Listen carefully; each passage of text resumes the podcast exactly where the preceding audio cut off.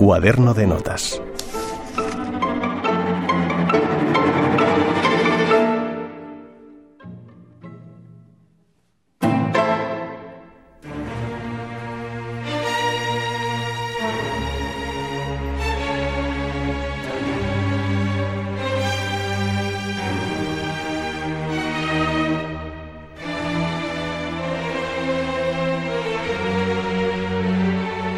El 28 de enero de 1936, el crítico de Pravda, aunque algunos piensan que fue el mismo Stalin, escribió un artículo titulado Caos en lugar de música, refiriéndose a la ópera Lady de Minsk, en el que insinuaba que el compositor podría acabar mal.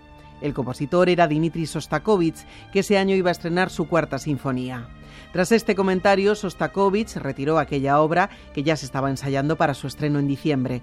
Eran los tiempos de la gran purga estalinista. La cuarta sinfonía no se estrenaría hasta 1961.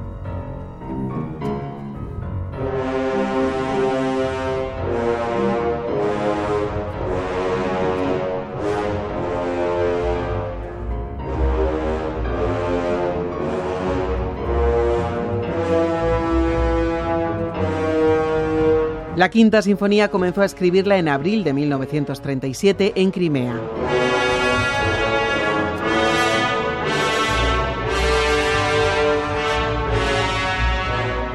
Allí, en primavera, a orillas del mar, mientras en Leningrado llueve sin parar, brilla el sol y hace una temperatura muy agradable.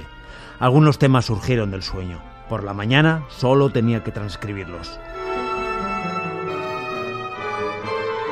Cuando el 2 de junio partió rumbo a Leningrado ya tenía escritos los tres primeros movimientos de su nueva obra.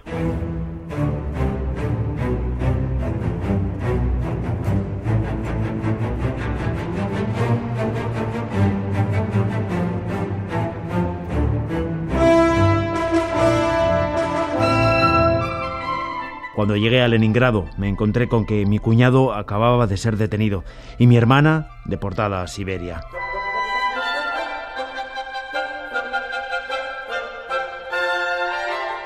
Allí, en su ciudad natal, terminó la partitura el 20 de julio. En la Asamblea de Compositores de Leningrado se decidió que la Sinfonía número 5 debía ser sometida a un juicio previo. A primeros de otoño, Sostakovich y el compositor Nikita Bogolovsky interpretaron la obra al piano a cuatro manos en la sede de la Asociación de Compositores. Esta transcripción para piano fue suficiente para entusiasmar a los oyentes allí reunidos y se declararon a favor del estreno público de la obra que tuvo lugar en el vigésimo aniversario de la Revolución de Octubre.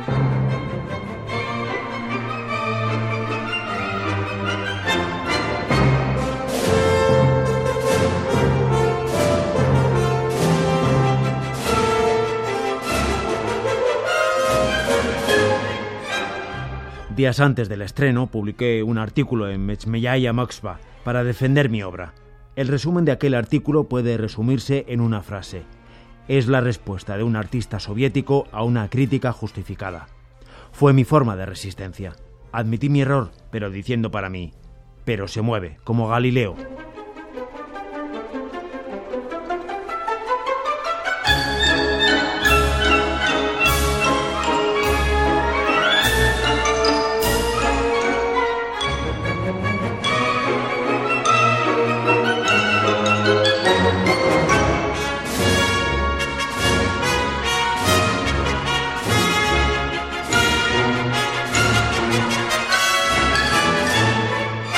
El segundo movimiento mantiene una estructura formada por temas sencillos y llenos de humor, según el musicólogo Christoph Meyer.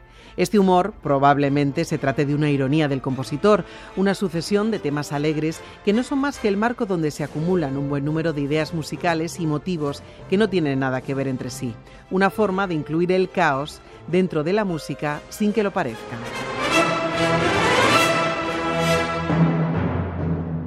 Los críticos oficiales estaban encantados, oían la alegría del pueblo en este pequeño caos, pero lo escribí con una sonrisa helada que me quemaba las entrañas.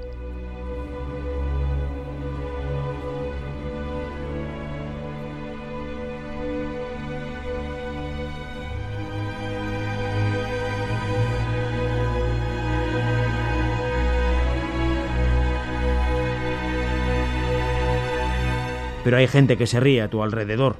No tiene sentido intentar explicárselo, no entenderían nada. Intentas buscar gente que sabe, que lo entiende, pero no encuentras a ninguno.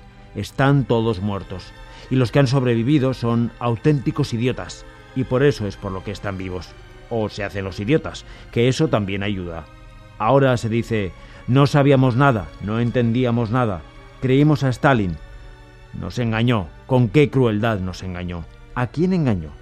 ¿A cualquier pobre analfabeto? No, a personas educadas, escritores, músicos, actores, gente que aplaudió mi quinta sinfonía. Nunca creeré que alguien que no entendió, que no supo nada, pudiera sentir mi quinta sinfonía.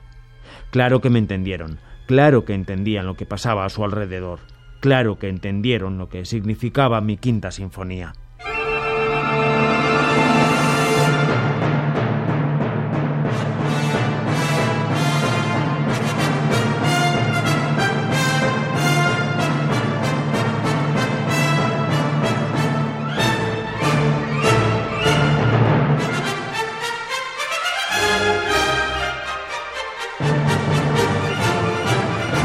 El cuarto movimiento ha sido motivo de controversia. Para unos se trata de una concesión a la presión política, otros ven en él un monumento a la ironía.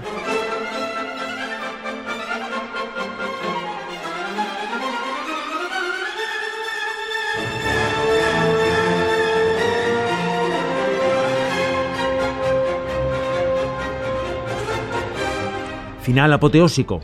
Creo que no puede haber duda de lo que ocurre en la quinta. La alegría es forzada, bajo amenaza.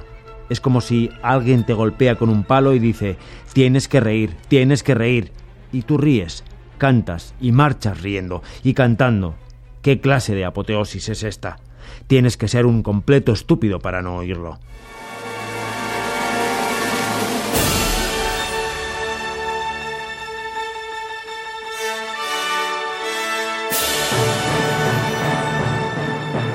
El éxito fue arrollador. Cuando los aplausos hacían temblar las columnas de la sala, el director, Yevgeny Mavinsky, alzó la partitura dando a entender que las ovaciones no le correspondían a él ni a la orquesta, sino al creador de la obra. El público permaneció en la sala más de 40 minutos aplaudiendo y gritando, expresando su solidaridad con un artista a quien la prensa no dejaba de calumniar y que todavía no había sido rehabilitado oficialmente.